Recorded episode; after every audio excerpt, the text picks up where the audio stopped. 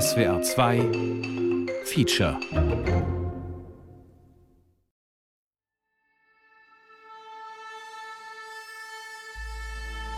Egal was wir jetzt tun, egal wie es stattfindet, das wahrscheinlichste Zukunftsszenario wird äh, das Zusammenbrechen unserer äh, ja, Gesellschaftsordnung sein, unseres Staatsgebildes, ja, letzten Endes der Gesellschaft, wahrscheinlich auch der Zivilisation, weil wir so global miteinander vernetzt ist, dass eins das andere wahrscheinlich nach sich ziehen wird. Endzeit. Warum uns die Apokalypse nicht loslässt. Feature von Christian Jakob und Liv Ulrich. Wir sitzen alle gemeinsam in diesem sinkenden Boot.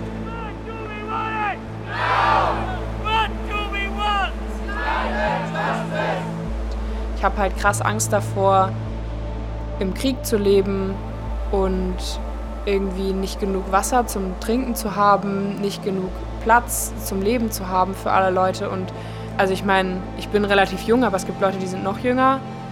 Und dass man denen dann irgendwie erklären muss, ja, äh, dein Leben sieht jetzt ziemlich scheiße aus. Ich lehre an der Universität Cambridge und gehe dort jedes Jahr einmal mit meiner Abschlussklasse essen. Wir unterhalten uns dann über alle möglichen Themen. Und nun habe ich zum ersten Mal gemerkt, dass die meisten dieser jungen Menschen nicht nur keine Langzeitpläne haben, sondern sich kaum vorstellen können, dass es überhaupt eine Zukunft gibt. Das ist sicher nur eine anekdotische Beobachtung, aber ich glaube, dass diese jungen Leute mit diesem Gefühl nicht allein sind. Wer sagt das? Christopher Clark, ein englischer Historiker. Es stammt aus einem Interview mit dem Magazin Der Spiegel. Ich höre so etwas dauernd. Hm. Wegen des Klimawandels kann einem ja auch Angst und Bange werden. Was wird denn mit der Welt passieren? Wie wird die Zukunft aussehen? Also für uns und für die nächsten Generationen? Seit Wochen wird hier ein Rekord nach dem anderen gebrochen. Der heißeste Monat seit Aufzeichnung der Wetterdaten. Fast 50 Grad in der Megametropole Neu-Delhi. Die fünfte Hitzewelle seit März. Tagesschau vom 19.05.22. Es ist ja nicht nur der Klimawandel. Als die Covid-Pandemie begann, hieß es, das Zeitalter der Pandemien bricht aus und bedroht die Menschheit. Zu Beginn des Ukraine-Kriegs hatten erst alle Angst vor dem Atomschlag, dann vor Rezession, Blackouts und zusammenbrechenden Lieferketten. Als Journalist bemerke ich seit ein paar Jahren diese Unsicherheit. Alles ist so brüchig geworden, schrieb kürzlich ein Kollege. Es gibt aber auch eine sich selbst verstärkende Dynamik des Katastrophisierens. Viele Leute sehen total schwarz. In meiner Arbeit jetzt, also als Psychotherapeutin, sind mir solche Ängste bei Behandlungen bisher kaum begegnet. Da frage ich mich schon manchmal, warum. Und was denkst du, warum? Es gibt da sicher viele Gründe. Unter anderem sind diese Themen vielleicht so bedrohlich und überfordernd, dass schnell Abwehrprozesse einsetzen. Manchmal kommen Patientinnen und Patienten nach einer Katastrophenmeldung in die Behandlung und sprechen dann darüber. Da ist dann die Bedrohung plötzlich nah. Aber wenn es um die Klimakrise grundsätzlich geht, da scheint dann das Angstgefühl bei vielen schnell wieder im Alltäglichen zu versinken. Bei manchen versinkt die Angst aber auch nicht, sondern sie werden fatalistisch. Die Nachrichten in den Medien nehmen vielen den Glauben an eine Zukunft. Letzte Generation, Extinction Rebellion, solche Namen kommen ja nicht von ungefähr. Ich frage mich, ob diese Angst die richtige Reaktion auf einen neuen Zustand der Welt ist, der womöglich nicht mehr zu kontrollieren ist, oder ist das eine Angst, die es vielleicht schon immer gab, auch ohne diese Ballung von Krisen, mit denen wir heute konfrontiert sind? Mm, ja, du klingst ein bisschen, als sei das ganze Problem, dass die Leute nur selektiv Nachrichten konsumieren. Das ist wohl auch deine Sicht als Journalist. Ich glaube, so einfach ist das nicht. Das ist nicht bloß ein Medienthema. Die Lage ist schon sehr ernst. Im Jahr 2021 wurden für eine Studie 10.000 junge Menschen weltweit befragt. 56 Prozent haben gesagt, dass die Menschheit dem Untergang geweiht sei. Und als Psychologin frage ich mich wirklich, wie können wir damit umgehen?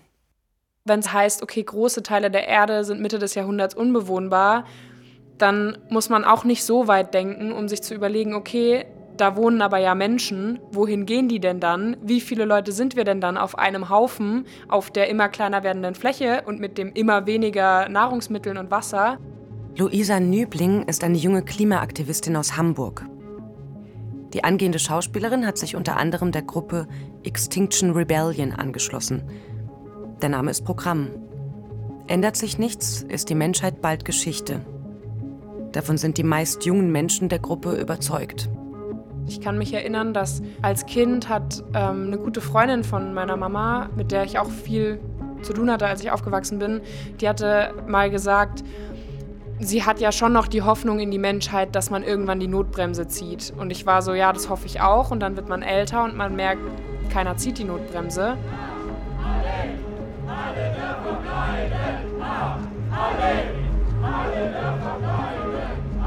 17. September 2022, Herbstrebellion, der Aktionstag von Extinction Rebellion. Auch Luisa Nübling ist an diesem Morgen nach Berlin gereist. Mit einem Dutzend anderer Aktivistinnen und Aktivisten läuft sie früh am Morgen auf ein Regierungsgebäude in der Innenstadt zu. Polizisten haben sich postiert. Sie kontrollieren die Personalien der Protestierenden. Wir haben Ihnen das hier visualisiert. In diesem Bereich halten Sie sich bitte bis morgen 23.59 Uhr nicht mehr auf. Auch die angrenzenden Hinterhöfe. Hier ist das Natur. Die geplante Aktion endet, bevor sie beginnt. Luisa Nübling bekommt einen Platzverweis. Ja, sie glauben, dass wir an der, einer Versammlung von Extinction Rebellion äh, teilnehmen möchten. Das haben wir natürlich das Recht dazu. Aber ähm, sie wollten uns nach gefährlichen Gegenständen wie Messern, Ketten oder Klebstoff äh, durchsuchen und haben dann bei mir auch einen Tube Klebstoff konfisziert. Ähm, und die wird jetzt zur Sicherheit verwahrt. Luisa Nübling und die anderen ziehen weiter. Vor die Parteizentrale der Grünen im Regierungsviertel. Handelt jetzt! Und die dritte Forderung lautet wir stehen jetzt hier vor der Grünen Parteizentrale. Das ist eine Ausweichsaktion. Also eigentlich wollten wir woanders hin, ich glaube in ein Ministerium und dort die Eingänge dicht machen. Stattdessen sind wir jetzt vor dem Eingang der Grünen Parteizentrale und dort hat sich jetzt eine Person festgeklebt. Ich habe es leider nicht mehr geschafft, aber ich habe es noch geschafft, dorthin zu gehen, dort zu sitzen und jetzt dürfen wir dort auch eine Versammlung sein tatsächlich. Mal schauen, wie lange. Seit Jahren ist sie für den Klimaschutz aktiv. Nach der Aktion in Berlin erzählt sie, wie schwer es ihr manchmal fällt, sich mit wissenschaftlichen Klimaprognosen wie jenen der Vereinten Nationen zu befassen.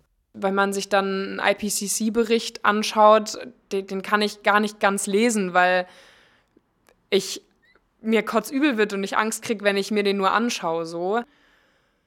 Wenn ich solche Berichte lesen will oder das Gefühl habe, sie lesen zu müssen, dann suche ich mir dafür meistens Momente, in denen ich das Gefühl habe, dass es geht. Also manchmal knalle ich mir auch viel zu viel Wissen rein und danach bin ich völlig im Arsch.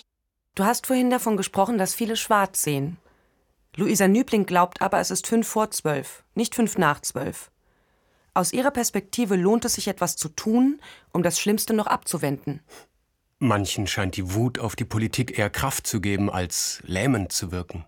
Also ich habe das Gefühl, ich würde eigentlich jetzt in dem Alter, in dem ich bin, gerne ein bisschen so rumprobieren und halt gucken, was gefällt mir denn, was mache ich denn gerne. Aber es fühlt sich halt so an, als wäre jeder Tag, an dem ich vielleicht was mache, was jetzt nicht unbedingt zum Lösen der Klimakrise beiträgt, als, als hätte ich nicht das Recht oder wir haben einfach nicht die Zeit, das zu machen.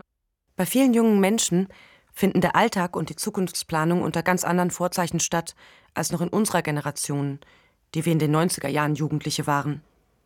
Damals haben wir eigentlich recht optimistisch in die Zukunft geschaut. Das hat uns eine gewisse Freiheit gegeben.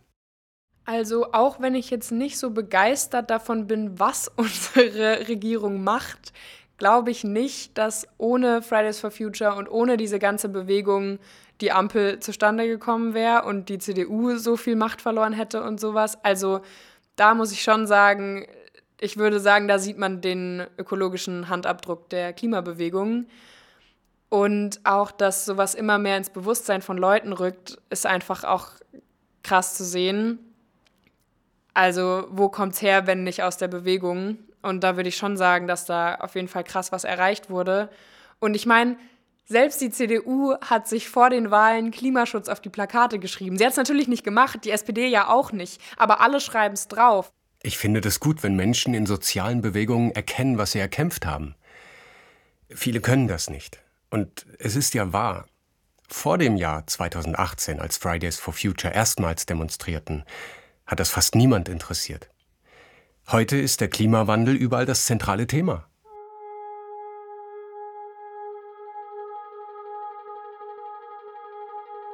Die wahrscheinlichsten Szenarien, das wissen wir dem Club of Rome, das ist der Kollaps. Und wir haben ja beschrieben, dass im, bei Business as usual es zum Kollaps kommt, Mitte des Jahrhunderts. Es gibt ja nichts, was darauf hindeutet, dass, dass wir vom Business as usual abweichen. Kollapsbewusst heißt einfach dieses Bewusstsein in Aktivismus, ins Denken und auch ins Fühlen mit einzubeziehen. Norbert Prinz. Er führt eine Praxis in Leipzig. Der Heilpraktiker und Gestalttherapeut ist überzeugt, dass Aktivismus die Klimakatastrophe nicht abwenden kann. Neben seiner Praxis betreibt er eine Internetseite zur Kollapspsychologie, wie er es nennt. Weitere Informationen und Möglichkeiten der Vernetzung bezüglich der Möglichkeit eines gesellschaftlichen Zusammenbruchs finden Sie hier. Norbert Prinz bietet Beratung zur bewussten Auseinandersetzung mit den Folgen der Klimakrise an. Auf seiner Website heißt es, die bewusste Auseinandersetzung mit den Folgen der Klimakrise sollte allerdings weder mit Resignation noch mit einem Aufgeben verwechselt werden. Vielmehr können Hoffnungslosigkeit und Verzweiflung neue Handlungsmöglichkeiten eröffnen und sogar Auslöser für emotionales und spirituelles Wachstum sein. Norbert Prinz spricht von einer neuen Stufe des Bewusstseins habe das so erlebt, dieses wie so ein Aufwachen auf einer neuen Bewusstseinsstufe und ein Großteil der Menschen, mit denen man vielleicht vorher zu tun hatte, könnte da teilweise nicht mitgehen. Ich nenne es mal Aus, also Auslöser für mein Aufwachen, also äh, das Bewusstwerden der Dramatik der Klimakrise kam durch einen Artikel im Freitag, in dem ich etwas über ja, die Klimabewegung, Klimagerechtigkeitsbewegung Extinction Rebellion gelesen habe. Und was mich da angesprochen hat, war, dass dieses Thema Trauern im Vordergrund stand. Also dass es darum geht, Räume für Trauer zu schaffen und auch die Trauer auszuleben.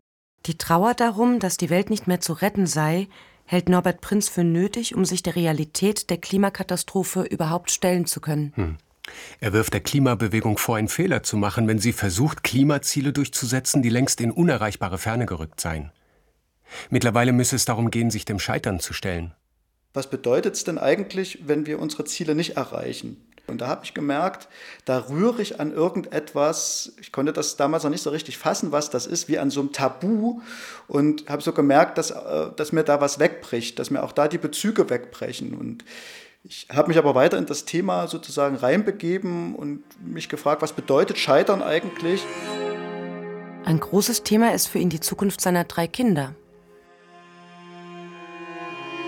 Ich würde sagen, ich habe ein gutes Leben gehabt. Ich bin jetzt 43 und ich bin dankbar für das, was ich, was ich gehabt habe und was ich erleben durfte. Und das mag vielleicht ein bisschen vermessen klingen. Also ich glaube auch, also wenn jetzt äh, irgendwas konkreter wird, werde ich immer wieder Angst auch vom Sterben haben, aber trotzdem gibt es schon so auch einen Prozess in mir, wo ich mich ein Stück weit ausgesöhnt habe. Aber wenn ich mir vorstelle, was meine Kinder erwarten wird und dass ich die in keinster Weise schützen kann vor dem, was auf sie zukommt, das ist etwas, was mir ganz große Angst macht und wo ich auch nicht so richtig weiß, wie ich da im Endeffekt loslassen kann. Ich glaube, das ist eine Aufgabe, die noch auf mich zukommt auch das loszulassen, ja, auch zu akzeptieren, dass meine Kinder vielleicht ein ganz schreckliches Schicksal erleben werden. Er hat seine Erwartungen offen mit seinen Kindern besprochen. Das letzte Mal, als ich meine Trauer sehr stark gespürt habe, war, als mir mein 15-jähriger Sohn gesagt hat, äh, ja, Papa, ich habe verstanden, dass ich in dieser Welt keine ja, keine Kinder bekommen werde. Ich wäre so gerne Papa geworden, so gerne Vati. Und ich vertrete nicht die Meinung, dass wir Kinder davor schützen sollten. Unsere Kinder sind schlau, die wissen alle, was uns bevorsteht. Das spüren alle. Doch so klar ist das nicht, was uns bevorsteht. Auch Norbert Prinz hat keine konkrete Vorstellung vom Klimakollaps. Ehrlich gesagt versuche ich ihn mir nicht so bildlich vorzustellen, weil im Moment fehlt es mir noch so ein Stück an Räumen. Also es ist schwer, sich alleine ins Kämmerchen zu setzen und sich diesen Bildern auszuliefern, die da passieren. Und also bin ich sehr frustriert auch darüber, dass es äh, dass ich mich nirgends festhalten kann, ja? also dass mir Wissenschaft nichts an die Hand gibt, wo ich mich ein Stück weit orientieren kann. Also, und deswegen äh, sind wir solche Räume wie das Klimakollaps-Café wichtig, wo wir uns so ganz vorsichtig, ganz kleinschrittig bestimmten Szenarien nähern, die vielleicht mal durchspielen. Das Klimakollaps-Café ist eine von Norbert Prinz organisierte Selbsthilfegruppe. Und sie schaltet sich auch in die öffentliche Debatte ein – auf seiner Website heißt es, der Gruppe ist es wichtig, den öffentlichen Diskurs in Bezug auf einen möglichen sozial-ökologischen Zusammenbruch zu fördern und solidarische Narrative zu schaffen. Sie grenzt sich daher ausdrücklich von rechtem Gedankengut, Preppern und Reichsbürgern ab. Was uns alle verbindet, ist natürlich, dass wir uns der Krise oder den Szenarien solidarisch gegenüberstehen. Wenn wir jetzt aber davon ausgehen, wir kommen in eine immer unsicherere Welt und uns traumatisiert sozusagen die Aussicht darauf, dass es immer schlimmer wird. Wie will man da Sicherheit schaffen? Und ich glaube, das Einzige, wo wir wirklich Sicherheit schaffen können, sind solidarische soziale Netzwerke, vertrauensvolle Beziehungen, Gemeinschaften, soziale Unterstützung. Die Teilnehmerinnen und Teilnehmer des Klimakollaps-Café sind in ganz Deutschland verstreut. Deshalb treffen sie sich online bei Videochats. Sieben Personen sind bei dem Treffen an einem Abend im November 2022 dabei. Alle sind akademisch gebildet. Ein Umweltwissenschaftler, eine Psychologin, Studierende. Die Gemeinschaft der Gruppe gibt ihnen Halt. Hier können sie sich mit Menschen austauschen, die denken wie sie. Sie möchten anonym bleiben, so können sie freier sprechen. Eine der Anwesenden ist eine junge Frau aus Leipzig. Sie ist seit Jahren politisch aktiv. Sie erzählt, wie sich ihre Erwartung des Kollaps in ihrem alltäglichen Leben bemerkbar macht. Mein Bruder ist jünger als ich, er meinte halt Rentenversicherung, Rentenversicherung, wenn ich mal in Rente gehen kann, dann wird der deutsche Staat nicht mehr existieren. So, ne? Also ich weiß nicht, es gibt irgendeine Statistik von wegen 30 Prozent aller Leute unter 30 haben bereits eine Riester-Renten irgendwas. Und ich denke mir so, ja, nee, brauche ich nicht. Ein anderer Teilnehmer ist Geograf sein Spezialgebiet Umweltwissenschaften. Für ihn ist die Rente nahe. Ihn macht die Vorstellung einer verlorenen Zukunft für die nachfolgende Generation wütend. Man muss den Leuten jetzt auch mal klar sagen, was die Konsequenzen sind. Die Konsequenzen sind nicht, dass es irgendwie ein bisschen wärmer wird und ein bisschen ungemütlicher in der dritten Welt. Die Konsequenzen sind, dass vielleicht zwei, drei, vier Milliarden Menschen in den Tropen nicht mehr leben können. Die Diskussion verläuft sehr diszipliniert. Zweimal kommen alle reihum zu Wort, niemand unterbricht den anderen. Eine der Anwesenden ist Psychoanalytikerin. Sie wurde von ihrer Tochter auf das Klimathema aufmerksam gemacht. Da habe ich dann wahrgenommen, dass das Aussterben von der Menschheit schon im Spiel stehen könnte. Also die Menschen haben darüber geredet und das war für mich so ein unglaubliche neue Idee. Überhaupt war das mir nie bewusst, dass so eine Möglichkeit geben könnte, dass wir aussterben. Und das hat mich dermaßen schockiert. Ich dachte, das kann nicht wahr sein. Die Menschen des Klimakollaps-Café lesen viele Studien zum Klimawandel. Sie informieren und bilden sich, kennen die Empirie, die Fakten. Aber welche Schlüsse ziehen sie daraus? ich erwarte tatsächlich eigentlich nichts mehr. Also ich erwarte, wenn überhaupt, noch was von tatsächlich von kleinen Communities, ähm, die sich irgendwie zusammenfinden, sich sortieren, die ähm, fähig, also ich sag mal wirklich Überlebensskills äh, und Fähigkeiten haben und sich da irgendwie durchwurschteln vor dem, was da kommt. Einige der Teilnehmerinnen und Teilnehmer sind noch bei Klimaprotesten aktiv.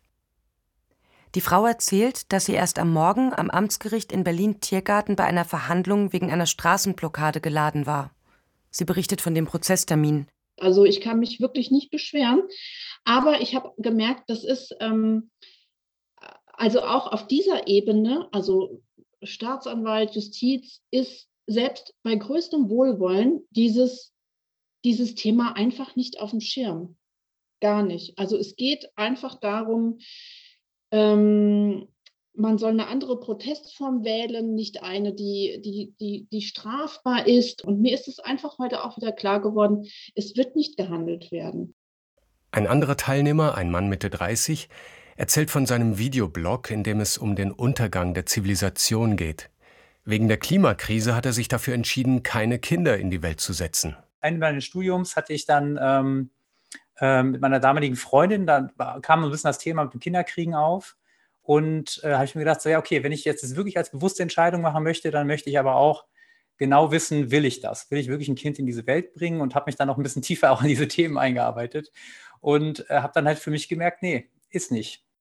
Eine konkrete Vorstellung von der Klimakatastrophe haben die Teilnehmerinnen und Teilnehmer der Selbsthilfegruppe nicht.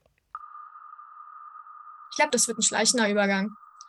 Dass wir merken, okay, das bröckelt jetzt irgendwie und irgendwann wird etwas Neues da sein. Und mein erstes Erleben dazu ist, oder mein erstes Gefühl, was da hochkommt, ist tatsächlich Trauer. Ich weiß ja nicht, wann es vorbei ist.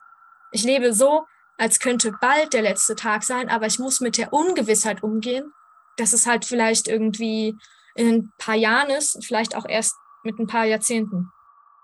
Das Scheitern für möglich zu halten, heißt für mich nicht, nicht weiter aktiv zu sein.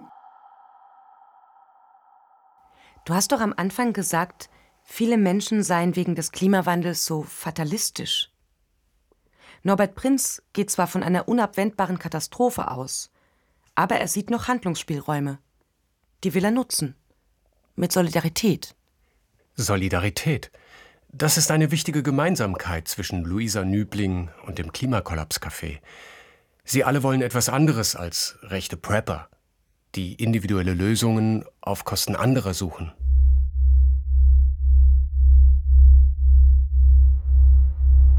My name is Greta Thunberg. I'm 16 years old.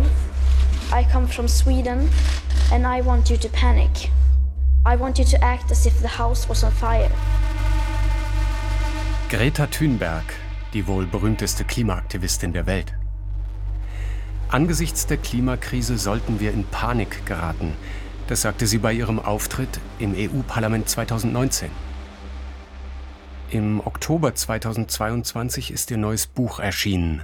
Einige der wichtigsten Klimaforscherinnen und Forscher unserer Zeit haben daran mitgeschrieben.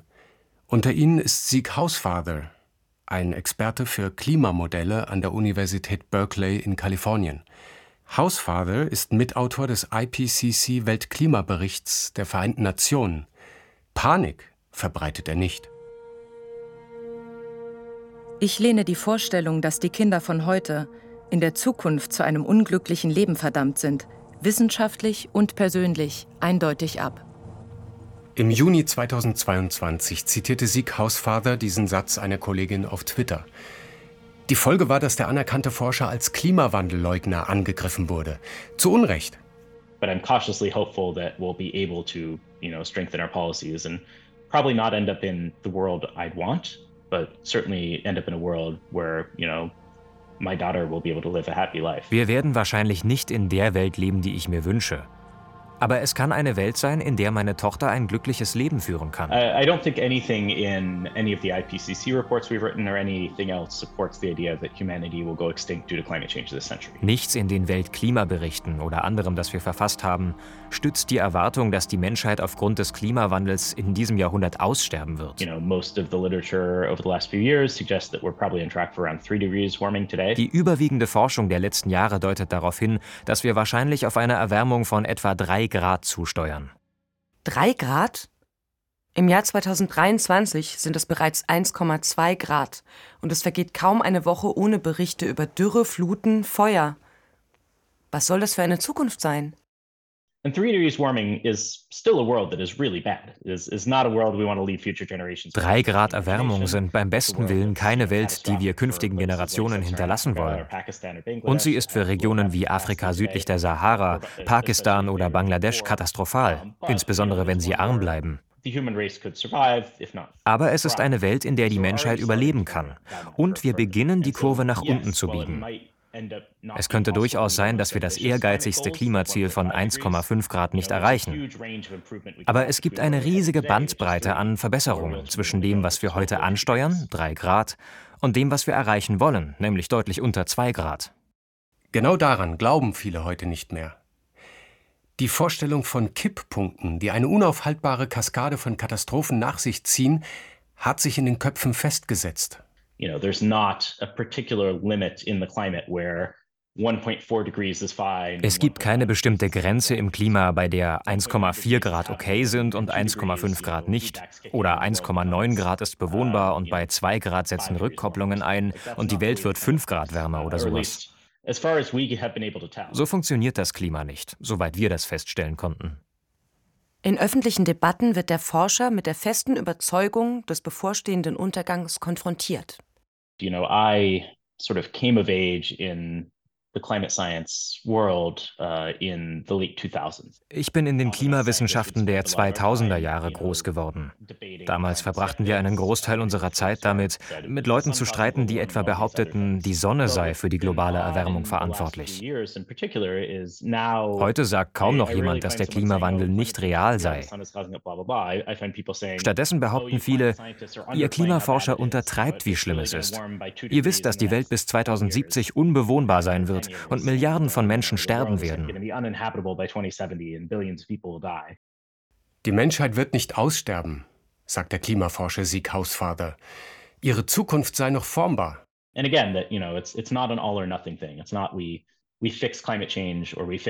geht nicht um alles oder nichts. Es geht darum, wie weit wir die Auswirkungen des Klimawandels abmildern können.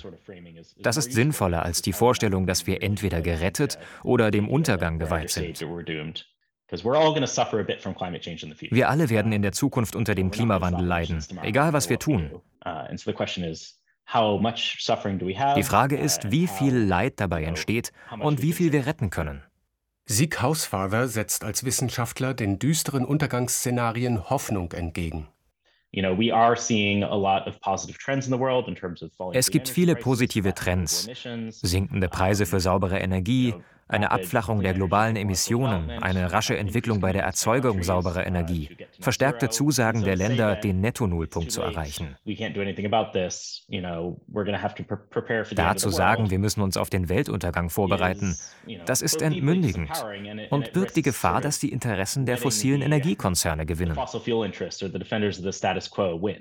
Er fordert auf, die Fortschritte, die die Menschheit gemacht hat, nicht aus dem Blick zu verlieren. Das helfe die Zukunft nicht ganz so schwarz zu sehen. Als Journalist scheint mir das nicht falsch. Ich habe wirklich oft das Gefühl, dass wir über Fortschritte zu wenig berichten. And more broadly, in the sort of we're at this unique moment in history and things are uniquely horrible right now. Die Dinge sind im Moment nicht einzigartig schrecklich. Jemand, der 1900 geboren wurde, hatte den Ersten Weltkrieg, die große Depression, die spanische Grippe und den Zweiten Weltkrieg vor sich. near that level of, of catastrophe for humanity in the last 30 years. Man sollte bedenken, dass nach Maßstäben wie uh, Lebenserwartung, Ausmaß absoluter Armut, uh, Kindersterblichkeit, Zugang zu Bildung jetzt so etwas wie die beste Zeit ist, um als Mensch auf diesem Planeten geboren zu werden. Das soll nicht heißen, dass in Zukunft alles gut wird. Aber man sollte im Blick behalten, mit welchen uh, Problemen die Menschheit in der Vergangenheit konfrontiert war. Dass ihnen all dies bevorsteht, wussten die Menschen im Jahr 1900 aber nicht. Sie konnten mit dem Gefühl leben, dass es vorwärts gehen würde. Heute ist es andersherum. Es gilt als sicher, dass es schlechter wird. Das verändert das Lebensgefühl. Nicht nur das. 44 Prozent aller Menschen unter 30 Jahren wollen wegen des Klimawandels keine Kinder haben. Das ergab kürzlich eine Umfrage des Instituts Globescan in 31 Ländern. Ich frage mich schon, wie sehr das auch mit der Klimaberichterstattung zu tun hat.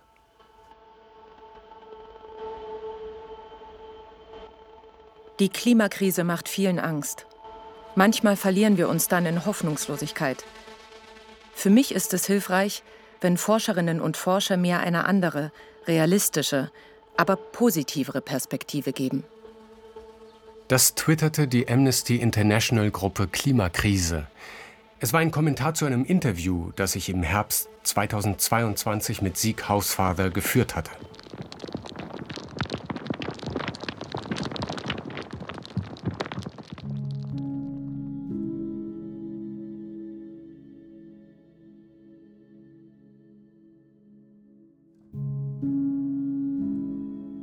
Es mag andere Gründe geben, weswegen man keine Kinder möchte, aber der Klimawandel ist kein Grund, auf Kinder zu verzichten.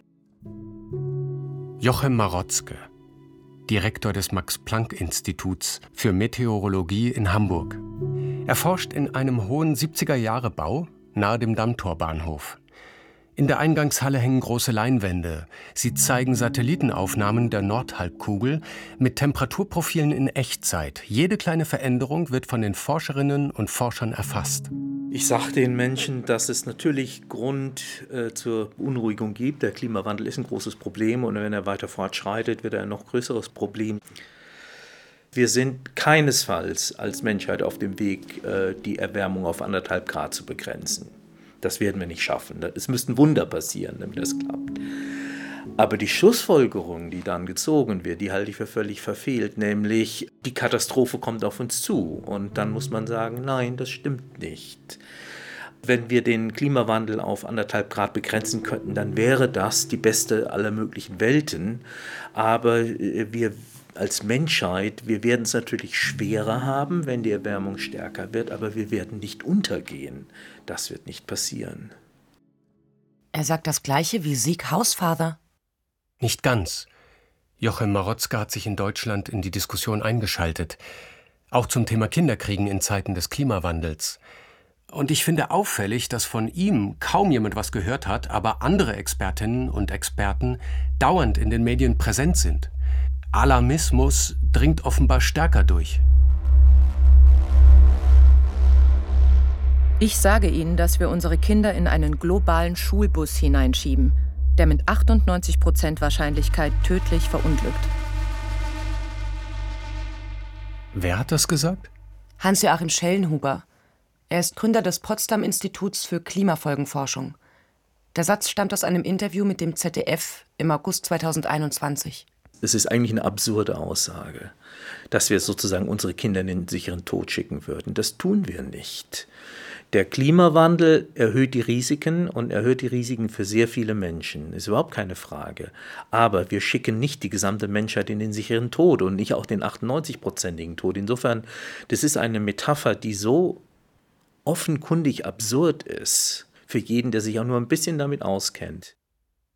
Man hört und liest aber öfter Dinge, die so etwas zu bestätigen scheinen. Was ich zum Beispiel immer wieder in den sozialen Medien finde, ist die Sache mit dem Permafrostboden. Wenn der auftaut, beschleunigt sich die Erderhitzung nochmal. Es wird wärmer, es kommt Methan aus dem Permafrost raus.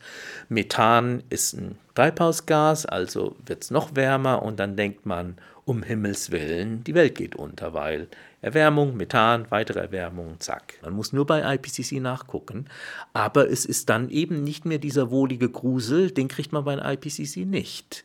Das Treibhausgas, was aus dem Permafrost entweicht, wird den Klimawandel verstärken, keine Frage. Aber um wie viel? Und dann ist die Antwort irgendwo zwischen 2% und vielleicht 15% oder so. Und es steht dort auch ganz klar, auf keinen Fall wird der Permafrost oder das ausweichende Treibhausgas zu einem weggaloppierenden Klima führen. Mir ist das neu. Mir auch. Aber warum hat sich diese Annahme von Kipppunkte denn gesellschaftlich so verbreitet? In der Kommunikation, der öffentlichen Wahrnehmung geht es um Aufmerksamkeit und es ist natürlich so, dass die, die knackigste Prognose kriegt am meisten Aufmerksamkeit. Und das führt dann eben auch dazu, dass die, die katastrophalen Prognosen über Gebühr rezipiert werden, Aufmerksamkeit finden und vielleicht auch weitergegeben werden. Denn die Anreize stehen ganz klar auf Alarmismus. Der wird belohnt. Denkt er vielleicht, dass seine eigene Position als Klimaforscher zu wenig mediale Aufmerksamkeit bekommt? Es ist jedenfalls interessant, dass er das auch so sieht. Joachim Morotzke äußert eine Kritik an Medien und Wissenschaft, die auch der Journalist Axel Bojanowski übt. Also das Tagesschau-Mikrofon vor der Nase des, des Klimaforschers. Jetzt sagen Sie doch mal, was ist denn jetzt? Und dann werden die eben dazu genötigt, die Wissenschaftler etwas Klares zu sagen. Der Journalist Axel Bojanowski hat lange Erfahrung mit dem Thema. Er war in den 90er Jahren einer der ersten Fachredakteure in Deutschland, die über den Klimawandel berichteten. Eine Handvoll Klimaforscher, die sich, die wurden ja berühmt quasi mit Apodiktik und das ist, wird eben von den Medien auch äh, sozusagen dankend angenommen. Deswegen sind das sozusagen die, die Spin-Doktoren der Klimaforschung und obwohl sie gar nicht das darstellen, was eigentlich dann oft Sache ist, weil die eben die Unsicherheiten weglassen. Also das, das setzt sich nicht durch. Das, das, wollen Leute nicht lesen, sondern sie wollen immer lesen, dass es die Guten gibt, die gegen das Böse kämpfen und so. Ja, das setzt sich durch letztlich. Durch diesen Fokus auf negative Nachrichten würden fortschrittliche Entwicklungen von vielen Menschen übersehen, glaubt Bojanowski. Die Wahrscheinlichkeit, in einer Wetterkatastrophe zu sterben, ist um ungefähr 99 Prozent, 99 Prozent gesunken, trotz Vervierfachung der Weltbevölkerung.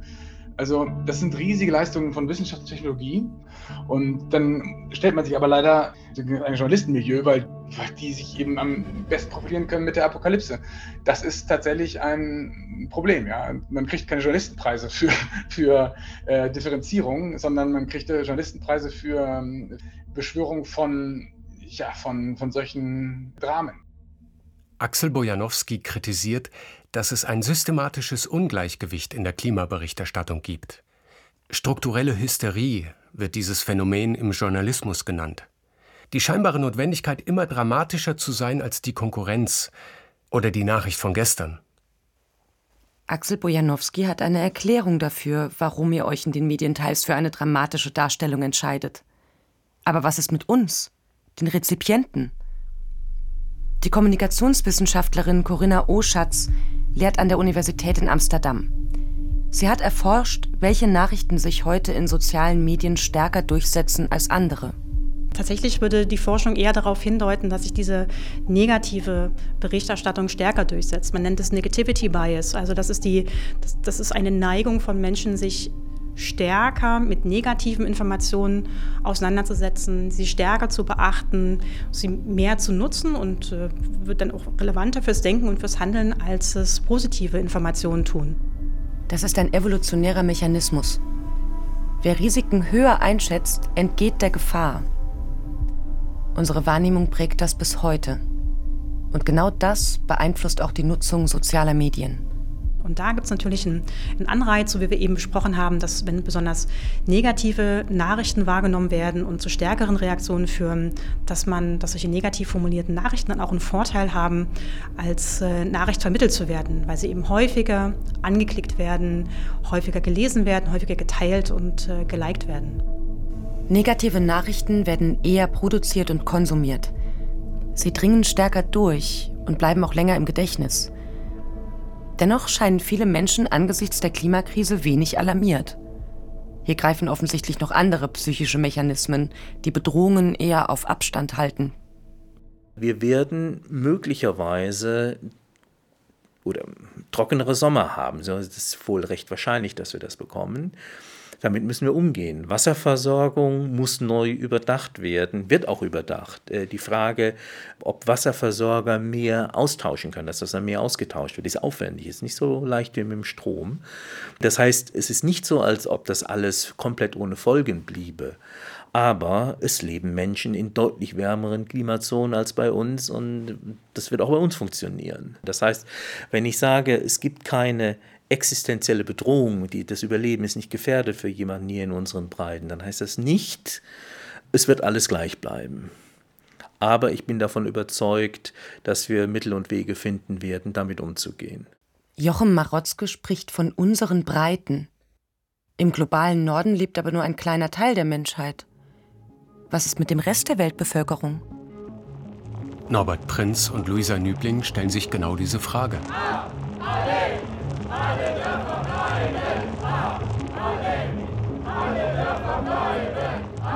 Im Januar 2023 ist die Klimaaktivistin Luisa Nübling zur Blockade der Räumung von Lützenrath gefahren. Das kleine Dorf in Nordrhein-Westfalen muss für einen Braunkohletagebau des Energiekonzerns RWE verschwinden. In einem Videochat kritisiert sie, dass in der Klimadiskussion die Folgen für den globalen Süden vernachlässigt werden. Andererseits ist es natürlich auch irgendwo beruhigend zu lesen, so okay, es geht nicht um alles oder nichts. Also es ist nicht so, dass wir die 1,5 Grad reißen und dann ist alles für immer verloren und schrecklich. Das hat natürlich auch was Beruhigendes. Es sträubt sich nur so was in mir, das so hinzunehmen, weil es ja trotzdem krasse Auswirkungen hat. Luisa Nübling stößt sich daran, bei Prognosen nur bestimmte geografische Regionen in den Blick zu nehmen.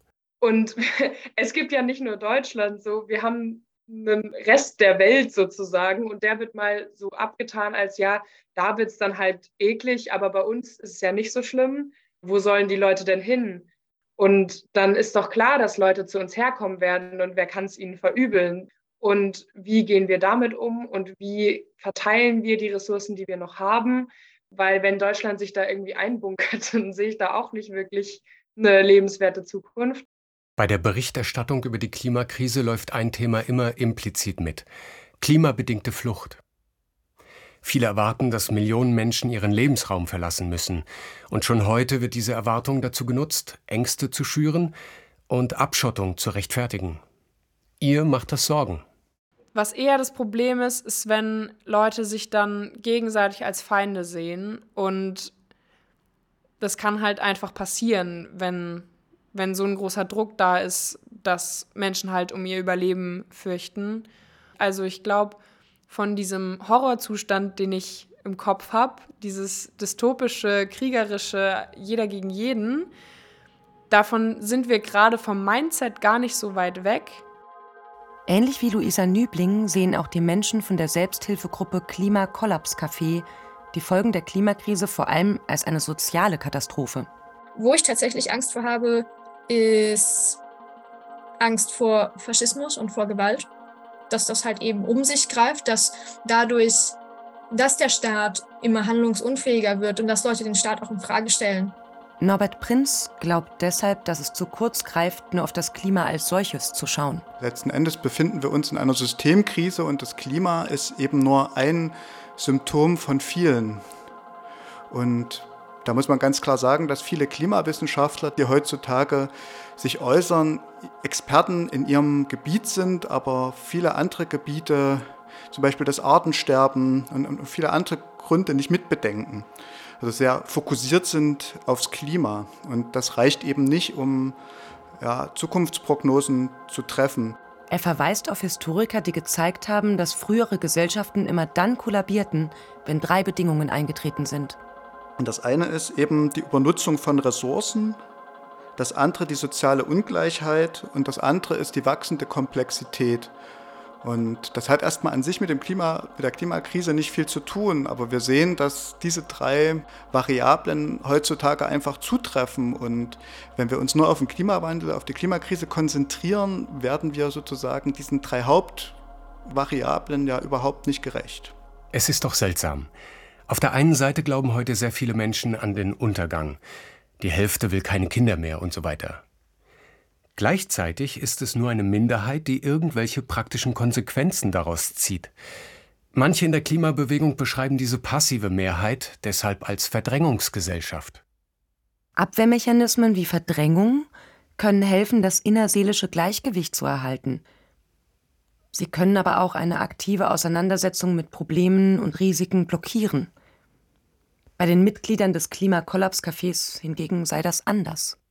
Wir sind alle weiterhin aktivistisch oder gerade deshalb aktivistisch, weil es uns darum geht, eben auch im Angesicht äh, von Scheitern, von irgendwie Menschlichkeit zu erhalten, Solidarität zu erhalten. Ich glaube, der Mensch kann ja, wenn er mit seinen Ängsten konfrontiert ist, sich denen stellen. Das stimmt. Einige haben aber Schwierigkeiten, sich mit eigenen Ängsten zu konfrontieren. Je schuldiger wir uns fühlen, desto mehr sind wir gezwungen wegzuschauen. Und desto mehr Schuldgefühle kriegen wir dann wieder. Also das ist sozusagen eine Eskalation an Schuldgefühlen. Delaram Habibi Kohlen Psychoanalytikerin in Bergisch Gladbach. Die Pionierin der Klimapsychologie engagiert sich bei den Psychologists for Future. Dass wir wissen, wir sollten hier und da mal auf etwas verzichten oder etwas anders gestalten, es aber nicht tun, weil wir es eben so gewohnt sind. Aber unbewusst bleibt so ein Gefühl von, das ist irgendwie nicht richtig. Wenn aber die Schuldgefühle zu groß werden, dann kommt ein Punkt, wo wir uns gar nicht mehr vorstellen können, dass irgendwas noch reparabel ist. Und dann sind wir gezwungen, uns weiter Scheuklappen aufzusetzen, um nicht völlig vernichtet zu werden von diesen inneren Schuldgefühlen. Und das ist eigentlich äh, etwas sehr Tragisches, weil dann, wenn wir uns diese Schuldgefühle bewusst machen würden, dann müssten wir erstmal durch große psychische äh, Schmerzen hindurch. Also wir müssten trauern. Ist es denn wirklich so, dass das Individuum eine Schuld trifft, weil der Mensch nicht verzichtet? Der Klimawandel kann durch Verzicht des Einzelnen nicht gestoppt werden. Die meisten Menschen spüren, dass wir mit unserem Konsum und Lebensstil permanent Dinge tun, die schlecht sind. Dieser Zustand bringe unbewusste Schuldgefühle hervor, analysiert Delaram Habibi Kohlen. Und die meisten Menschen sind überfordert. Wie funktionieren überhaupt Systeme in ihren Dynamiken, in ihren Wechselwirkungen? Das ist alles hochgradig ausdifferenziert und spezialisiert. Und das macht den Menschen ähm, erschöpft und müde, weil die Kapazitäten für Selbstwirksamkeit, die sind dann eigentlich immer reduzierter. Also es wächst in der Bevölkerung das Gefühl von Hilflosigkeit, von Ausgeliefertsein und von dem, ich kann ja eh nichts machen. Das erklärt, warum viele Menschen die Krise abwehren, obwohl sie sie erkennen. Andere aber tun das genaue Gegenteil. In den sozialen Medien hat man oft das Gefühl, Menschen übertrumpfen sich regelrecht damit, Schreckensmeldungen zu verbreiten. Es bleibt ja nicht dabei, dass man sagt, oh wie schlimm, oh wie schlimm, oh wie schlimm, sondern was tut denn der Mensch, wenn was Schlimmes passiert? Er sucht automatisch nach Schuldigen. Und dann überschlägt es sich. Es gibt ja auch den Begriff der Apokalypse Lust. Das hat viel zu tun mit Rachegelüsten. Also wir können uns vorstellen, dass es viele Menschen gibt und sie werden immer mehr, die eine sehr große Wut darauf haben, dass wir seit 50 Jahren, da kam dieser Bericht des Club of Rome heraus, die Grenzen des Wachstums, dass Regierungen darauf wenig bis nicht reagieren. Darüber wächst die Wut bei vielen Menschen, insbesondere bei jungen Menschen, die ihr Leben noch vor sich haben.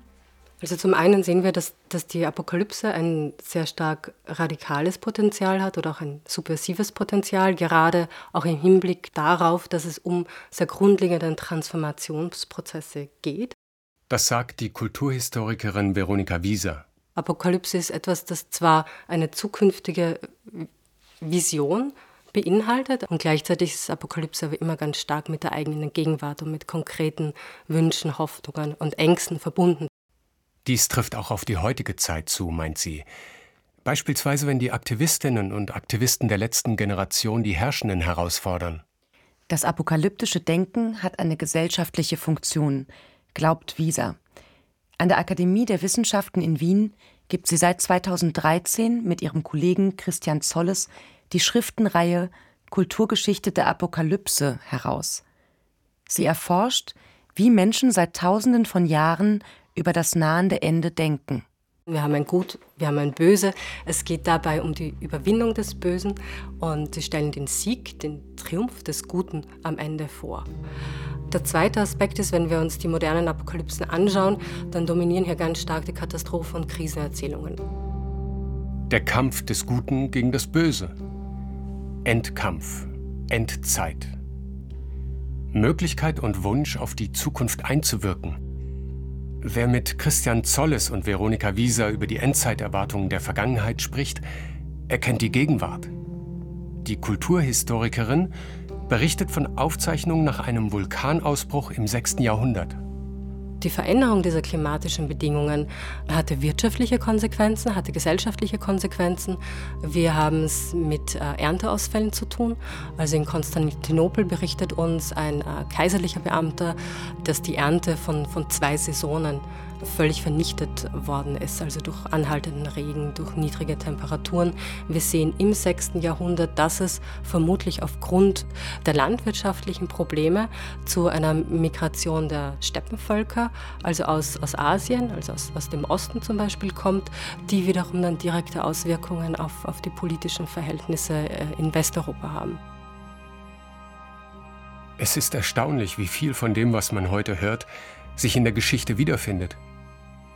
Aber früher wurden einzelne Wetterphänomene apokalyptisch ausgedeutet. Heute weiß man, dass die Klimaerwärmung global zu einer dramatischen Verschlechterung der Lebensbedingungen führt. Christian Zolles. Oder man könnte auch sozusagen, die Apokalypse ist permanent geworden in der Moderne. Das ist eine permanente Apokalypse ohne Aussicht mehr, dass es irgendwie höhere Mächte gibt, von denen man erlöst wird. Das, was man aus der Apokalypse lernen kann, ist vielleicht, dass sie auch nie aufhört.